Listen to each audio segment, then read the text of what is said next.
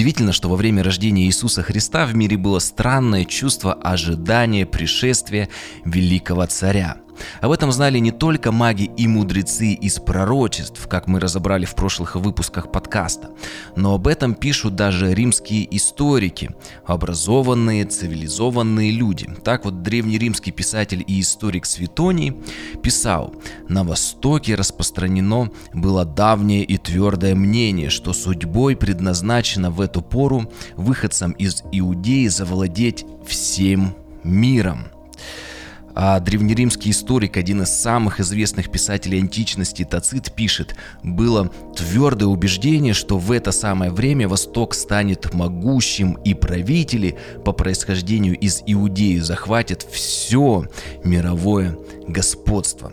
Также и древнееврейский историк Иосиф Флавий пишет, что у иудеев было верование, ожидание такое около примерно этого времени, а, что некто из их страны станет правителем всей обитаемой земли. Как мы видим, весь мир находился в таком вот странном чувстве ожидания прихода великого царя. И он пришел, а родился Иисус Христос, царь царей и Господь господствующих. Но только весь этот мир не знал, что это только первое пришествие Христа, в котором Он пришел, чтобы взять грех и понести его на себе. В первый раз Христос пришел как агнец на заклание, а вот торжественное пришествие, как вот такого видимого царя царей, прославленного, произойдет в его второе пришествие – меня зовут Михаил Крюков, это подкаст «Вера от слышания». Мы заканчиваем разбирать вторую главу Евангелия от Матфея, седьмой выпуск. Обязательно подпишитесь, поставьте лайк, оставьте комментарий. Все это помогает подкасту попадать в рекомендуемые. В прошлых выпусках мы разобрали, что почти за полторы тысячи лет до рождения Христа Валам пророчествовал о том, что знаком пришествия Мессии будет взошедшая звезда на небе. А время прихода Мессии предсказал пророк Даниил, когда был начальником вавилонских волхвов. Но через, э, и он им как раз, помните, было пророчество, что через 7 седьмин и 62 седьмины придет Христос. И вот теперь представим, что время вышло, магасы или астрологи или волхвы волхвы, они ждут знамения и видят взошедшую звезду. И вот как раз-таки прочитаем от Фея вторую главу, еще раз первые вторые стихи. «Когда же Иисус родился в Вифлееме Иудейском, в дни царя Ирода пришли в Иерусалим волхвы с востока и говорят, где родившийся царь Иудейский, ибо мы видели звезду его на востоке и пришли поклониться ему».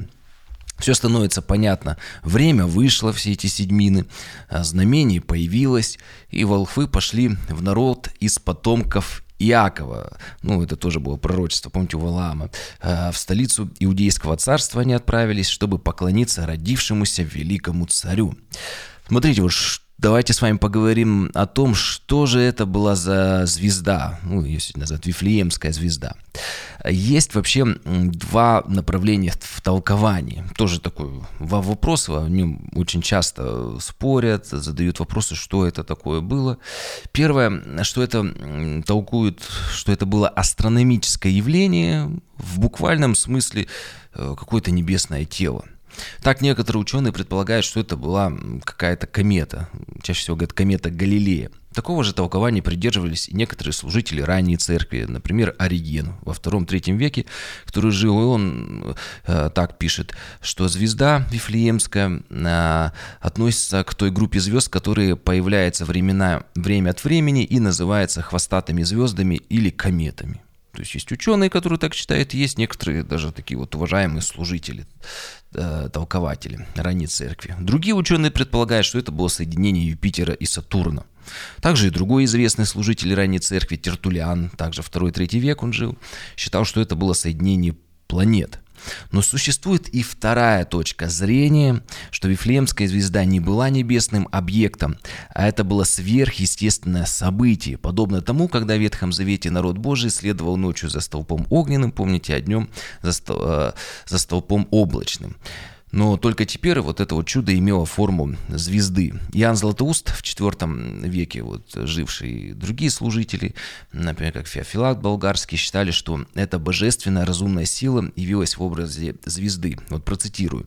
«Слыша о звезде, не думай, что она была подобна одной из видимых нами. Нет, то была божественная и ангельская сила, явившаяся в образе звезды.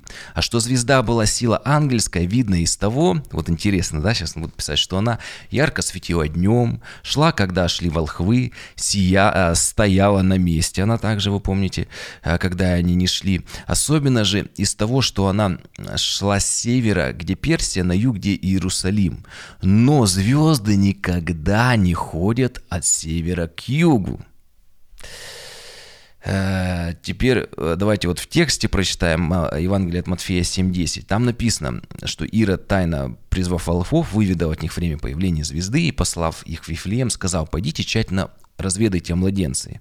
Вот, и когда найдете, известите меня, чтобы мне также пойти поклониться. Об этом мы разбирали с вами. Вот, смотрите, 9 стих. Они выслушали царя, пошли, и все звезда, которую видели они на востоке раньше, шла перед ними. То есть вновь она появилась, как наконец пришла и остановилась. То есть звезда, мы видим, остановилась над местом, где был младенец. Увидевши же звезду, они возрадовались радостью весьма великой. Теперь обратимся к географии. Вифлеем расположен примерно где-то вот так вот, там 7-8 километров Э, на юг от Иерусалима. Ну, такие вот пределы 10 километров. Обычно звезды, то есть планеты, они движутся по ночному небу с востока на запад, но никак не с севера на юг. Более того, звезда, по всей видимости, э, как мы уже говорили, она пропадала на время нахождения волхвов в Иерусалиме и потом появилась. Э, и, что интересно, она, получается, двигалась по встречке. Звезды в одну сторону все движутся, она в противоположном. То есть в таком нетипичном движении для звезд. И более того, она, вот как мы уже говорили, она становилась над местом нахождения семьи Иисуса. И даже если это звезда на небе, как вот можно понять среди домов, где именно живут. То есть тоже как-то сверхъестественно она или опустилась, или не так была высока, как звезды. Поэтому, скорее всего, эта звезда, которая вела волхвов, не была астрономическим объектом, а была шехиной, то есть явлением славы Божьей. Об этом мы тоже когда-то говорили подробно. Вот. Поэтому получается, что вот эта вот шехина, слава Божья, она была подобна той, которая 40 лет вела народ Израиля в пустыне, являясь им то в виде столпа огненного, то в виде облако. Вполне возможно, что именно славу Божью видели волхвы, звездочеты на востоке, назвали ее звездою. Далее прочитаем Матфея 2.11. Я специально это подробно разобрал, потому что очень много кто спорит, это все-таки там планета, э, комета Галилея, или вот слияние звезд, или какое-то там еще что-то происходило. Ну, я всего лишь хотел показать, что это могло также быть сверхъестественным событием, которое волхвы Тата просто называют звездой. Что что-то, что они видели в небе, какое-то вот такое вот подобно звезде, то, что вот э, двигалось знамением Божьим. А, Матфея 2.11. Здесь а, написано, а, «И, войдя в дом, увидели младенца с Марией, матерью его, и падше поклонились ему». Еще раз напомню, мы это разбирали, что уже больше года прошло со времени рождения Иисуса Христа в хлеву, где были животные, а также куда пришли поклониться пастухи. Волхвы же, они, видите, входят не в хлев, а в дом. И еще добавлю, что евангелист Лука употребляет греческое слово «брефос», которое переводится как «дитя в чреве» или вот «новорожденное дитя». А Матфей пишет, э, когда говорит, что вот ребенок, младенец, слово э, «пойди он», переводится как уже «ребенок». Еще раз отмечу, что поклонение пастухов и поклонение волхвов – это два разных события в разное время. А вот вертеп – это такое, так скажем, художественное переложение. Ну, достаточно удобно, красиво всех в одном месте собрать и такую картинку показать. Но это не соответствует действительности, но опять же в этом ничего как бы такого нет. Это как бы художественное такого переложения, изложения евангельских событий.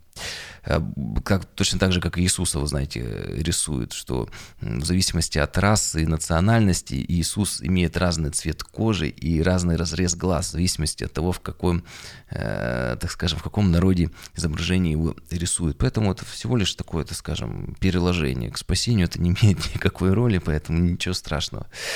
Эм, еще, кстати, один интересный момент. Если мы с вами прочитаем Евангелие от Луки, подробно разберем, то обнаружим, что пастухов вела не звезда, не Вифлеемская звезда.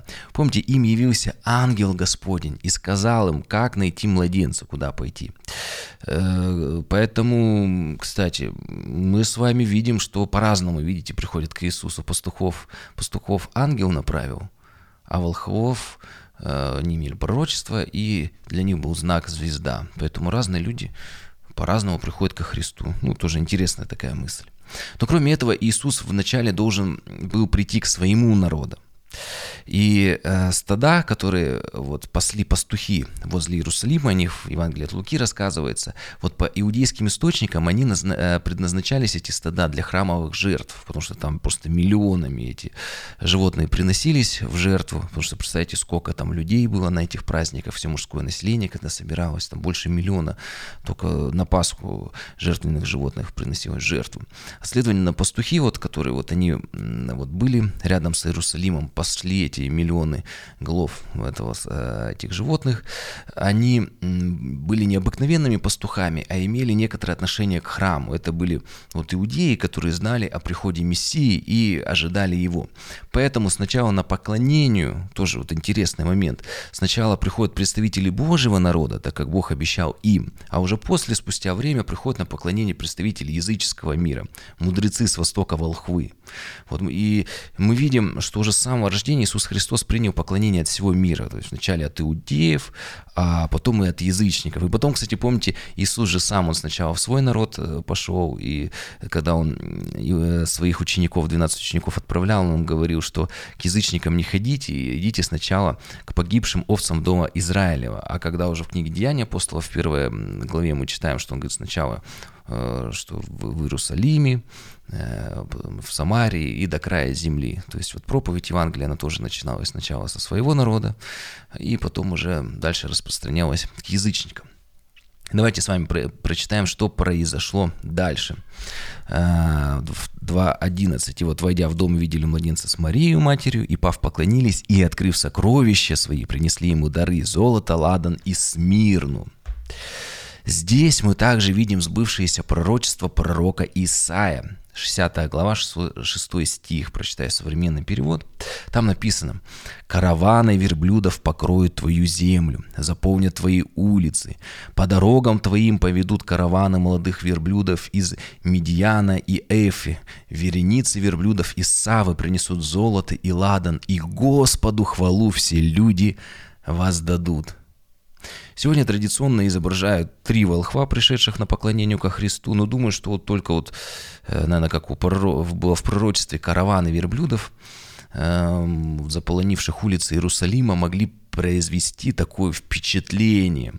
Когда, помните, еще раз прочитаем эти первые стихи второй главы, когда Иисус родился, пришли и в Иерусалим волхвы с востока и говорят, где родившийся царь иудейский, мы видели его, звезду на востоке, пришли поклониться ему, представляете, караваны верблюдов, э, и услышав это, и царь Ирод встревожился, и весь Иерусалим с ним, потому что, представляете, куча верблюдов, какие-то иностранцы пришли, а ведь если это, как мы говорили, волхвы, они были советниками царей, то представьте, это определенный уровень, это элита Востока пришла, соответственно, у них много помощников, слуг, рабов.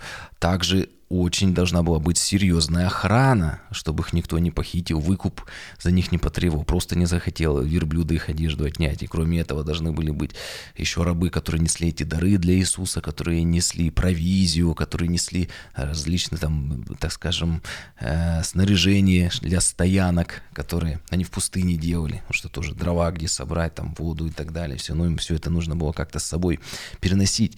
И поэтому, конечно, весь Иерусалим пришел пришел в движение. И четвертый стих, «И собрав всех первосвященников и книжников народных, спрашивали, где должен родиться Христу». То есть, если просто пришли какие-то три человека, ну, то есть, вряд ли весь город встревожился. Э, Ирод встревожился, сразу же собрал большой совет всех. Ну, э, этот событие, наверное, произошло, когда действительно большой караван пришел, и все просто были шокированы этим. Э, как сегодня говорят, движуха такая вот началась, что просто Ирод не мог, от просто какие-то там три дяди ходят с востока, тоже, ну, уже немножко сложнее представить, чтобы они весь город привели в такое большое движение. А теперь а, давайте поговорим о дарах. Можем с уверенностью сказать, что эти дары стали серьезной материальной поддержкой для семьи Иисуса, которая была не очень богатая в то время. Даже более того, нуждающаяся. А, если мы обратимся уже к Евангелию от Луки 2 главе, 21 стиху, то там написано, по прошествии 8 дней, когда надлежало обрезать младенца Иисуса, дали ему имя, ну вот как раз Иисус. А когда исполнились дни очищения их по закону Моисеева, принесли Иисуса в храм, чтобы представить пред Господа, и чтобы принести в жертву, как написано в законе, две горлицы и, две, и два голубиных птенца. Обратим внимание на те жертвы, которые принесли родители Иисуса, вот эти вот э, птенцы, вот эти вот птицы. В законе, на, на который ссылается евангелист Лука, а это Левит 12 глава, 6 стих, там написано, что по окончанию 12.6. По окончанию дней очищения своего за сына, вот мать должна принести однолетнего агнца во всесожжение. Никаких птицах вообще не говорится. Но далее продолжается. Если же она не в состоянии финансовом принести агнца, то пусть эта семья тогда возьмет двух горлиц или двух молодых голубей. Как мы видим, родители Иисуса были, по всей видимости, такой обычной молодой еврейской семьей, по сегодняшним меркам нуждавшимся в социальном пособии по рождению ребенка. Конечно, Иосиф, приемный отец Иисуса Христа, он, будучи плотником, э, по образованию, так скажем, со временем он бы встал бы на ноги, обеспечил семью, но у них не было времени, как говорят, на раскачку. Э, поэтому они находясь в определенных финансовых стесненных обстоятельствах, они принесли то, что вот могли по своим средствам. И вот далее, смотрите, возвращаясь к Матфею, 2 главе 13 стиху, что продолжается. Когда же волхвы ушли иным путем, они не, возвращали, не возвратились к Ироду, он оказался смеянным, поэтому приказал всех младенцев убить до двух лет вот, по времени появления звезды. То есть мы говорим, что младенцу Иисуса уже где-то год-два было на то время. И вот когда они ушли, ангел Господень явился во сне Иосифу и говорит, «Встань, возьми младенца и матери его и беги в Египет, и будь там, доколе не скажу тебе, ибо Ирод хочет искать младенца, чтобы погубить его». Иосиф встал, взял Иисуса и матери его ночью и пошел в Египет. И там был до смерти Ирода. Ну, вы представляете, там, так как всего лишь э, там 10 километров между городами, Ирод достаточно быстро, у него были осведомители, узнал, что волхвы его, так скажем, обманули. И, конечно, сразу же послал избить всех младенцев. Поэтому э, очень оперативно им необходимо было действовать. Ну и также эм, наверное, у Ирода везде были свои уши, везде были свои глаза, Поэтому я думаю, что как-то Бог допустил, что Ирод как-то доверился слишком волхвам, не отправил изначально туда а, своих воинов, чтобы сразу же убили младенца. Он думал, что они ему сейчас сходят, посмотрят, и он уже как-то подстроит это убийство. А, вот он даже не ожидал, что волхвы его могут обмануть, иначе бы он сразу бы этих бы убийц бы отправил для того, чтобы конкурента убить. Поэтому тоже такое Божье провидение. Видите, что Бог, так скажем, не допустил в его голове таким мыслям появиться, чтобы не, дове... не доверять волхвам. Ну, он тоже, наверное, думал, если караваны пришли, много людей, то ну, как они, все равно все узнаем, где, где родился этот, как он думал, так называемый царь. А, и вот, когда Иосиф получает во сне откровение, Бог говорит с ним, и они отправляются, так скажем, в эмиграцию, на чужбину. И вы, наверное, представляете или слышали многие истории, насколько такой вот опыт иммиграции, насколько он затратен финансово. Мария с Иосифом здесь еще на своей-то родине не встали в финансовом плане на ноги. Мы видим это из принесенных им жертв после очищения, по времени очищения. А тут им предстоял длительный путь, нужно обустраиваться на новом месте, потом еще предстоит дорога назад, эти не вернутся. А еще в будущем Иосиф умрет, к 30 годам только мать была у Иисуса. И Мария останется в какой-то момент, как сегодня говорят, матерью-одиночкой. В то время пособий по утере кормильца не было, поэтому дары волхвов были вот такой хорошей финансовой поддержкой для семьи Иисуса в Вифлееме потом уже в эмиграции в Египте по возвращению в Назарет и в дальнейшем для оставшейся одной Марии. Но кроме буквального финансового значения дары, дары волхвов имели также и символическое значение. Золото, которое принесли волхвы, это вообще царский дар золота для царя, показывающий, что родившийся младенец Иисус должен стать царем. Золото преподносилось для царя. Ладан – дар священников. В послании «Время» подробно описывается, что Иисус Христос – наш первосвященник вовеки. А смирно – дар тому, кто должен умереть, так как смирну в Древнем Израиле употребляли для бальзамирования тела умерших. Это указание это вот указывает как раз вот на призвание Христа. Иисус пришел, чтобы взять грехи мира и умереть на кресте. Потом должен был быть погребен, и мы это прочитаем. И воскрес на третий день. Кстати, благодаря дарам волхвов была заложена традиция дарить подарки на Рождество, а впоследствии на Новый год. Давайте с вами завершим чтение главы, 19 стих. «А, «По смерти же Ирода, сей ангел Господень во сне явился Иосифу в Египте». Кстати, интересно, это уже второй из четырех снов Иосифа, названного праведным. То есть, видите, с ним а, Бог а, достаточно много говорил, во сне являлся четыре раза, направлял его, 20 стих. «И говорит, возьми младенца и матери, иди в землю Израилеву, ибо умерли искавшие души младенца». Умерли. 21 стих. «Он встал, взял младенца и матери его и пришел в землю Израилеву. Услышав же, что Архилай царствует в Иудее вместо Ирода, отца своего, Ирода Великого, убоялся идти туда» но, получив во сне откровение опять, пошел в пределы Галилейские и, придя, поселился в городе, называемом Назаретом. Да сбудется реченное через пророков, что Назареем наречется. Матфей будет, э, кстати, вот многократно показывать, что Иисус – это новый Моисей. И я буду еще не раз к этой теме возвращаться, обращать ваше внимание на эти все места в Писании.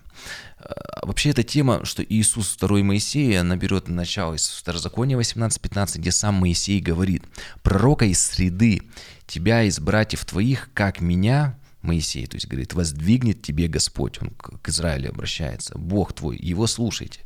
То есть Моисей говорит, что из братьев ваших Бог также изберет а, пророка подобного, как я, и его слушайте. И Матфей в своем Евангелии, он утверждает, что Иисус Христос, он не только э, новый царь, потомок Давида, обещанный царь, но он также и новый Моисей, ну, конечно же, больше Моисея. Почему? Первое, смотрите, очень много образов. Подобно Моисею, Иисус вышел из Египта. Вот уже сейчас мы с вами читаем. Также дальше мы с вами прочитаем что он 40 лет в пустыне провел, 40 э, дней в пустыне провел, подобно как Моисей 40 лет в пустыне.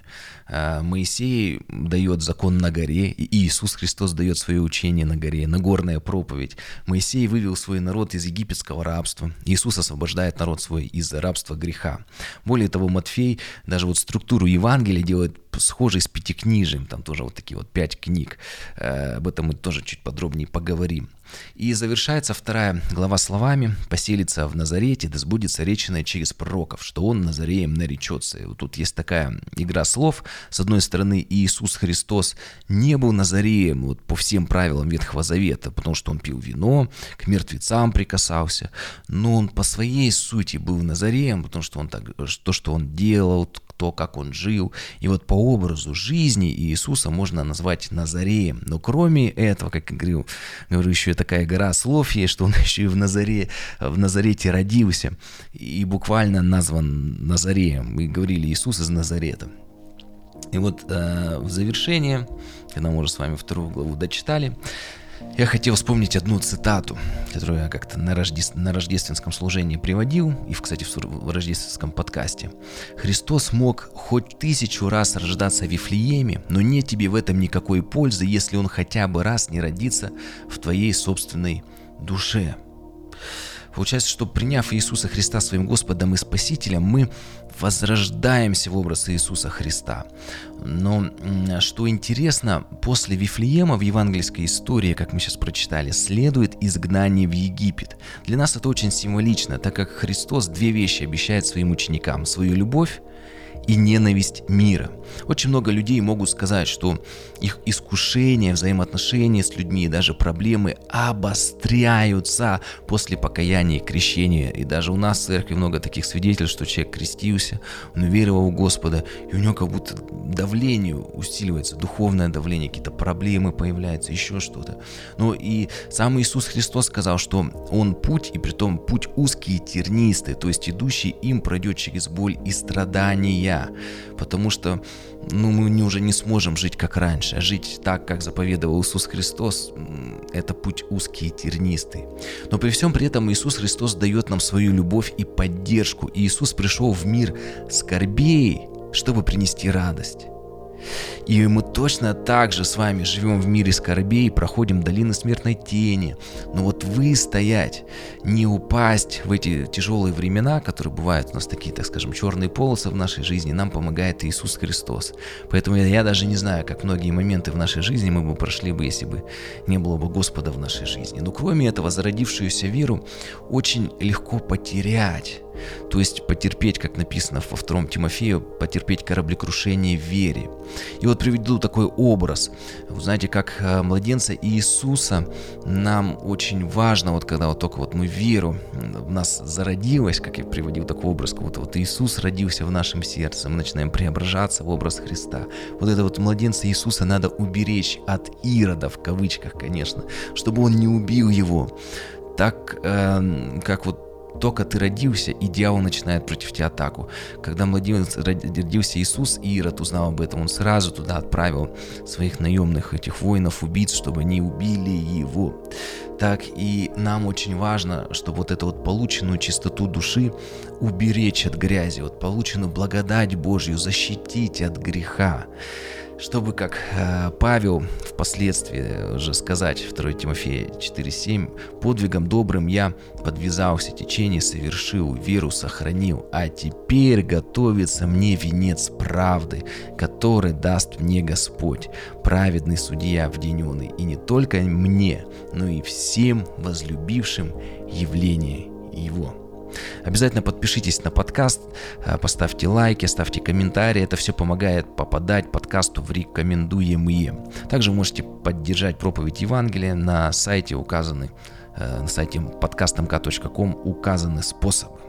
Благословений. И в следующий раз мы начнем разбирать третью главу.